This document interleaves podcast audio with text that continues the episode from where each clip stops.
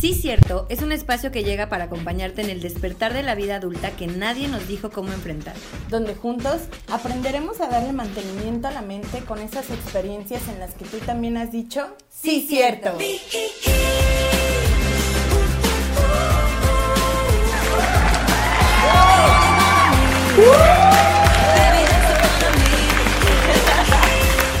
Bienvenidos otra vez a este, el capítulo 5 de Sí Cierto. Yo soy Paulina. Y yo soy Estela. Y el día de hoy, este lunes, tenemos un tema muy padre. Creo que les va a interesar mucho. El tema se llama tan tan tan.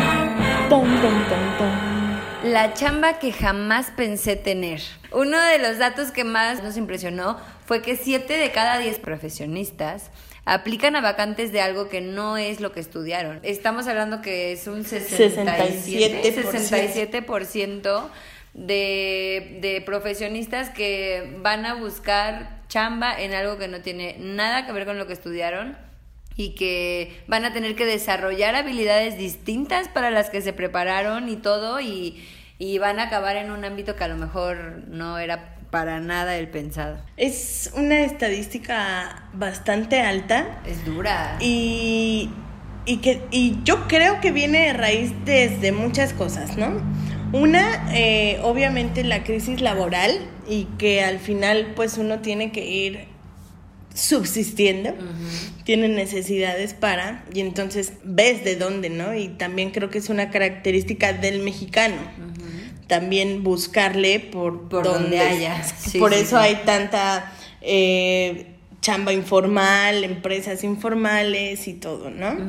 Pero también creo, y aquí voy a hacer mucho énfasis, en que nos educan para poder tener una profesión y muchas veces las personas estudian algo por cumplir eh, a sus padres incluso o por cumplir algo, ¿sabes? Y, y salen y, y no se van por este instinto y por esta vocación que a veces ni siquiera sabes que la tienes, eso es también importante, pero por esta pasión la pasión de poder hacer las cosas, de poder estar en un lugar donde verdaderamente te gusta estar, ¿no? Porque al final es lo que dices, si vas a trabajar 50 años de tu vida, 40, 50 años de tu vida, lo que, lo que puedes hacer, lo que mejor podrías hacer es buscar algo que te guste y que te apasione. Sí, ¿Qué en, el, en el mejor de los casos creo que eso es lo ideal, pero... Pero, Vaya, pero, hay muchísimas limitantes, ¿no? Sobre todo en nuestro país creo que mm, es muy, muy complicado hoy en día que puedas elegir eh, tu sueño, seguirlo y vivir de él. No digo que no se pueda, ojo, no estoy diciendo que no se pueda. Estoy diciendo que es bien complicado por- porque está muy mal pagado, porque a lo mejor no hay No se valora. de empleo, no se valora, no sé. Y entonces, ah, como tú dices, muchos acaban haciendo como lo, lo que creen o estudiando lo que creen que les va a abrir un poquito el, el camino y a la hora de la verdad, pues puede que no. Entonces te tendrías que ir a lo que haya, ¿no? O sea, obviamente en un en una en un ambiente utópico pensando que puedes y vas a hacer lo que quieres, pues está ideal, pero no es muy fácil que en realidad llegues a ese punto. Y que además también eh, viene mucho, desde mi punto de vista, de un poquito del modelo educativo. ¿Qué pasa? Bueno, ahorita eh, no sé cómo funcione, pero a nosotras nos pasó, escoges un área en donde ahí te puedes dar una idea, ¿no? Te vas a humanidades, a exactas, a económico-administrativo, para que ahí es como tu primer toque de conocimientos de lo que vas a, a estudiar, ¿no? Y entonces quizá ahí con, con, con este, con este, esta premura de, de decir, ok, antes de entrar a la uni, pues cala si esto te gusta o no. Y pues quizá a algunos les haya funcionado, quizá algunos no, quizá algunos hayan metido, no sé, a exactas y resulta que ni al caso y terminan en algo de humanidades, ¿no? O viceversa, no sé, por así decirlo. Pero también creo que no, no, no, no somos educados para también poder detectar nuestras habilidades incluso. No, Ay, pues, sí, ¿sabes sí. qué? Soy buena eh, con números, soy buena organizando o soy muy buena reteniendo información a través de lecturas, ¿no? Y quizá eso te, te da un poquito más, por ejemplo, vamos a, a la carrera de medicina, o sea, si estudias medicina y, y- y tu capacidad de retener eh, es mala, creo que te va a costar muchísimo echarte todos los libros, lecturas sabidas y por haber y además tener esta capacidad de, de, de aprenderte todo, ¿sabes? O sea, digo, se me ocurre eso porque pues es una de las carreras que creo que es como tener mucha información y que tienes que estar actualizado hasta los últimos días de, de tu vida. Digo, en todas, pero, pero, pero en esta, ¿no? Claro, y es que aparte, Estela, por ejemplo, realmente a esa edad, en edad de prepa, estás ya listo para elegir y definir el camino que vas a tomar. Vaya, si a los 28, 29, 30 años nos estamos medio dando cuenta de por dónde queremos ir jalando, ¿Hacia dónde? ¿cómo es posible que ya te dan esa responsabilidad desde esa edad? No, no está fácil. Aparte, no sé, por ejemplo, en el ámbito eh, educativo ahorita, eh, hablando de maestros, o sea, antes estudiabas para ser maestro y ok, ahorita ya cualquier tipo de profesionista puede competir por una plaza de maestro, que me parece que está bien, o sea, arriba la libre competencia, pero ahora entonces quienes están luchando por ese espacio de docencia, ya se les vino toda la competencia encima, ¿no? De cualquier otro ámbito, que es lo que viven actualmente o vivimos actualmente todas las personas en edad laboral. Estamos a lo que a lo que caiga, me explico, no sabemos si igual no sabes nada, pero dices yo yo yo aprendo por la misma necesidad de trabajo, o sea, realmente sí acabas en una chamba que no te imaginas, que jamás te cruzó Jamás por la cabeza, fue un, un plan Z. También, claro, por un plan supuesto. Z. Pues platícanos algunas chambas que hayas tenido que no te imaginabas. Algunas de las muchas. Yo he tenido muchas chambas inimaginables, la verdad es que sí. Por ejemplo, me acuerdo, bueno, aquí casi siempre he tenido trabajos de oficina, ¿no? Siempre he estado muy, muy metida en ámbito de oficina. Godín, Godín. Godín, niña Godín.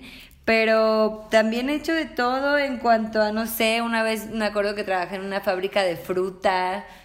Yo ni como ¿Qué frutas. hacías ahí?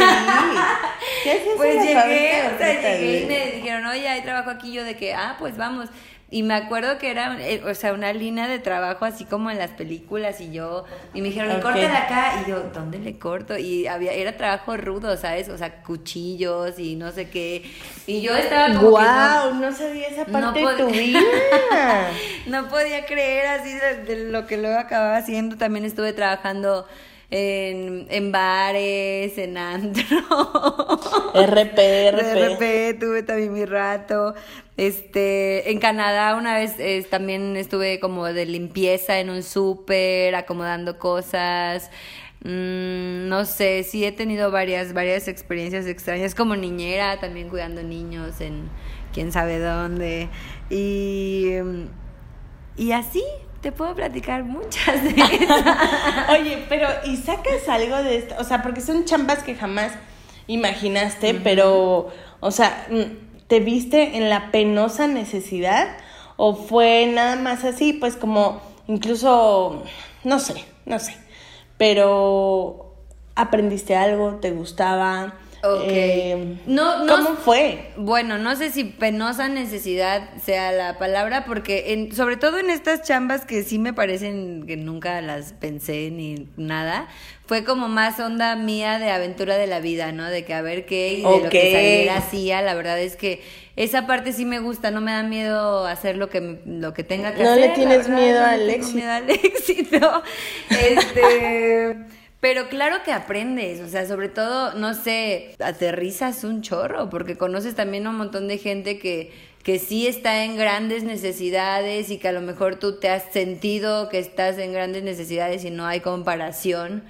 Y entonces valoras un chorro, por ejemplo, yo aprendí a valorar el trabajo por hora, ¿no? O sea, normalmente aquí te pagan un salario mínimo diario y pues tú sabrás si en tus ocho horas de trabajo echas la hueva a lo que tengas chance o no sé. Trabajas cinco y te haces güey tres. Anda, y en el mejor de los, en el peor de los casos, porque igual y hay quien se puede echar más horas de holgazanería. O sea, trabaja es fácil. Uno siete. Ah, claro, en la vida Godín. Es fácil hacerte menso pero hay trabajos en los que cada minuto cuenta y entonces le das un valor también que dices, wow, y un valor físico. Yo me acuerdo que cuando empecé con este tipo de trabajos me di cuenta que sí había cansancio físico, me explico, yo te digo, siempre me había dedicado como a cosas de oficina y cosas así que te pueden llegar a estresar y a... sí, que el cansancio es más emocional que físico. Y tú puedes llegar y decir, wow, qué cansada estoy pero cuando haces realmente trabajo físico y es tu cuerpo el que está realmente cansado, wow, o sea, yo sí me acuerdo que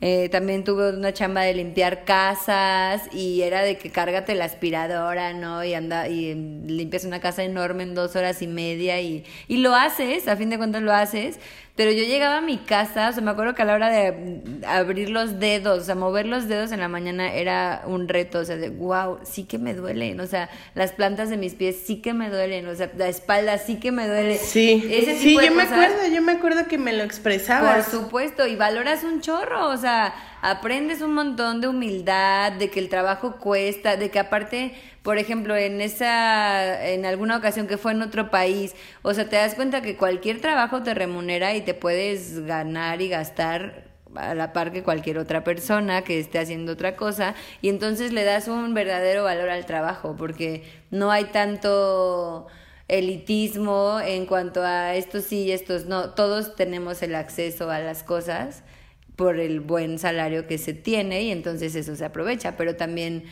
pues aprendes a, estandarizar a la gente, a no nada más ver niveles, ¿no? Que es muy común aquí en México. Pues yo de las chambas que jamás pensé tener, incluso estoy en una. Ahora mismo. Ahora mismo estoy en una. Pero una de las que más eh, me marcó y que además fue mi primera experiencia laboral eh, fue en mi servicio social mientras hacía la universidad en, entré a un programa donde había tipo becas, entonces eh, me pagaban por, por hacer este servicio social y me tocó, porque pues, me tocó, era a través de un programa, en una empresa verificadora de, de autos. Ok, sí, claro. Entonces, pues yo llegué en el ámbito administrativo y pues me tocaba más que ordenar papeles y revisar folios y este rollo, ¿no? Pero con el paso de los días y, esto, mm, me veía en que no estaba el verificador, por ejemplo, y tenían que, o sea, porque así lo empecé a ver y porque así lo dictaban, eh, si no estaba, porque por X o Y había salido cinco minutos y llegaba un auto, tú tenías que verificarlo. Entonces, imagínate la escena y, o, sea, a ver, no, no es despectivo ni mucho menos, solo es, jamás me imaginé en la vida estar verificando un auto. Eh, viendo los niveles de, ¿sabes? De CO2 y este rollo. Y pues chamba que jamás pensé tener y también, como tú dices, eh, ahí como mi primera experiencia laboral y de recibir dinero a través de horas trabajo, horas trabajo hombre, valoras, valoras mucho más y el sentido de, del dinero y de tus gastos también es totalmente diferente. Sí, sí. ¿No?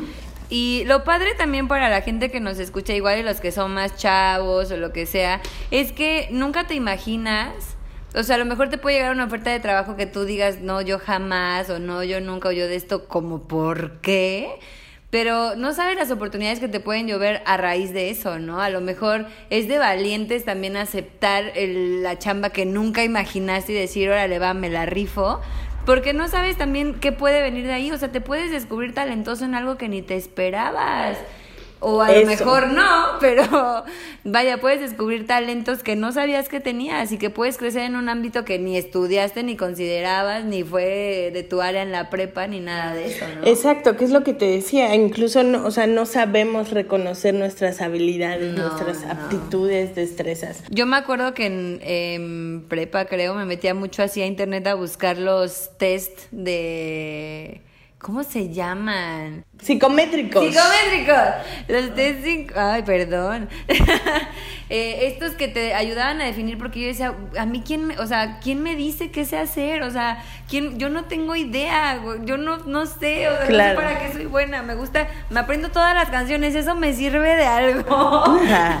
Realmente no sabemos y hay que buscar herramientas para, para enfocarnos pero también hay que estar abiertos a que lo que te salga puede ser el camino inimaginable y exitoso que está para ti.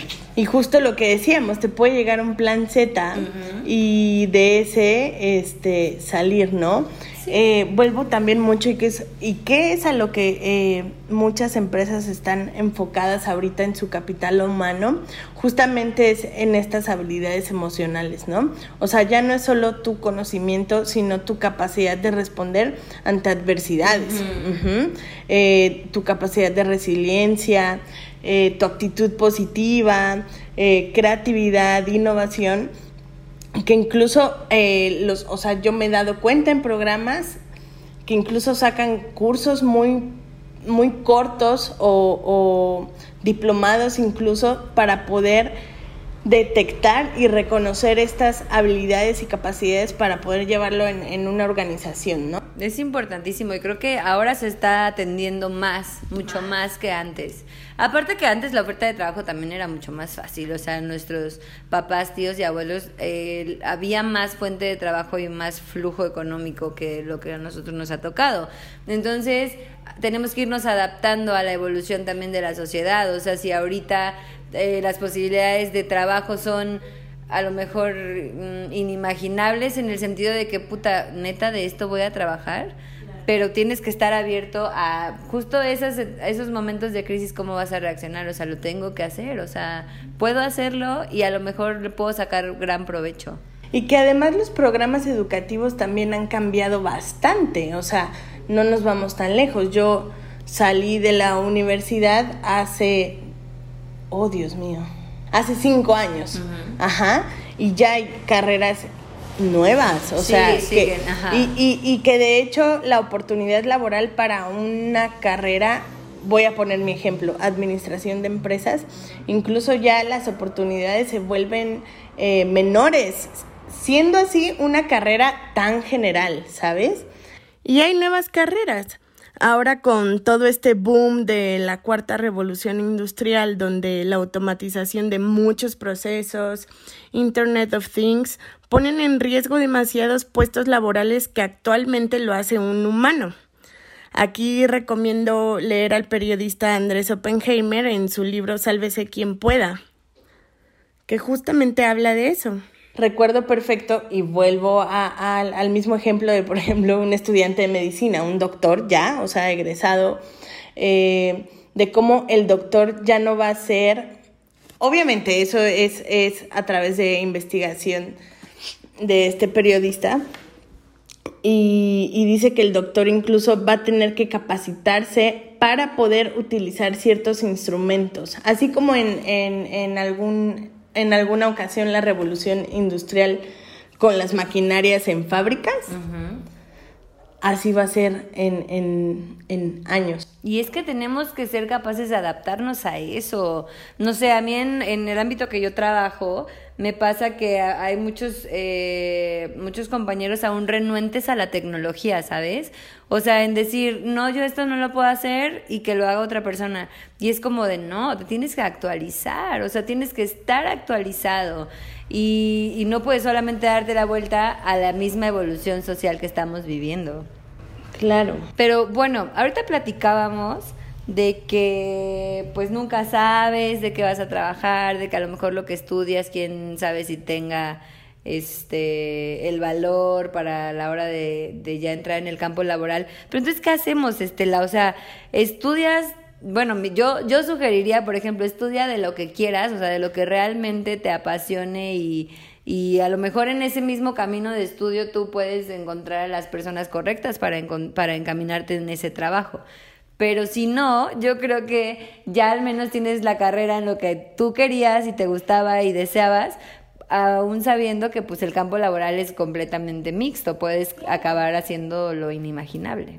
Mira, algo que a mí, a mí me funcionó mucho y eso lo descubrí después, o sea, después de incluso ya eh, graduarme, de haber ya tenido experiencia laboral, Godín, de hecho, también, y en, y en que empecé a descubrir lo que no quería. Ajá. Entonces, eh, la vida me tornó a, a, a, esto, o sea, dije, mi carrera es tan amplia que podría estar en, o sea, literal, estaba en todo, menos en misa. Y entonces eh, me hice una filosofía de vida que a la fecha lo hago y me, me ha funcionado. Quizá para lo que los que nos escuchen les pueda funcionar y es lo que haga, lo que yo esté haciendo tiene que impactar. Impactar benéficamente, directamente a una persona. Y a, y a mí, a mí, a mí, eso me motiva. O sea, decir que la chinga y la joda, el desvelo, el estrés y todo vale la pena porque yo estoy viendo y estoy viviendo el impacto, eh, si quieres, físico, emocional o como sea, a esta persona, ¿no? Quienes me conozcan saben más o menos a lo que me dedico y es justamente eso. Entonces, quizá encontrar quién quiere ser o, o, sí, claro, ¿para qué, ¿para qué viniste y en este, y en este mundo laboral también tan competido? Eh, hacerlo así también te puede, te puede quitar de, de muchas cosas negativas y, y, y de no disfrutar Sí, no estar peleado con las circunstancias, o sea, no puedes estar peleado con lo que en este momento estás haciendo porque tú no sabes qué es o para qué estás ahí, ni, ni qué lección estás aprendiendo, ni la vas a entender ahorita hasta mucho tiempo después. Entonces, disfrutar el momento en el que estás y hacer lo mejor que puedas hacer lo que te toca también, o sea, adaptarte a, ok, estoy descubriendo que tengo esta vocación, estoy descubriendo que soy bueno en esto y no me había dado cuenta estoy descubriendo que, que, que, ¿sabes? Algo, por ejemplo, que evidentemente no, no, no me va a dejar nada, pero después de tanto tiempo ya me metí a clases de, de música porque siempre he querido tocar un instrumento, lejos de la flauta que nos enseñan, incluso en la secundaria, no sé. Entonces es algo que ya como hobby eh, no me voy a dedicar a eso, pero sí quiero hacerlo. Entonces también eh, eh, poder encontrar ahora esos, esos momentos de un nuevo aprendizaje, pero en algo totalmente nuevo. Y se vale a esta edad y en este momento estar descubriendo quién eres y qué talento tienes y cuál quieres desarrollar, o sea... Hoy, ahora sabemos que pues lo que quieras lo puedes hacer y está súper chido, no, no te quedas con las ganas. Exactamente. Y bueno, así es como concluimos este ya quinto capítulo de Sí Cierto. Como siempre agradecemos a todos nuestros seguidores y que nos estén compartiendo y todas las retroalimentaciones eh, que nos hacen y comentarios constructivos también. Eh, agradecemos mucho. A todos los que nos siguen escuchando, a los que nos siguen recomendando temas, a los que cada lunes a las 9 de la mañana ya nos están escribiendo qué les pareció el, capítulo nuevo. De verdad que nos llena de gusto y nos alimenta todas las ganas de seguir en este programa todo lo que nos dicen y síganos comentando. Recuerden nuestras redes sociales otra vez, Estela. Estamos como Sí Cierto MX en Facebook, Instagram, Twitter, YouTube, Spotify y en las plataformas de podcast que son Apple Podcast y Anchor. Mil gracias. Nos vemos el otro lunes.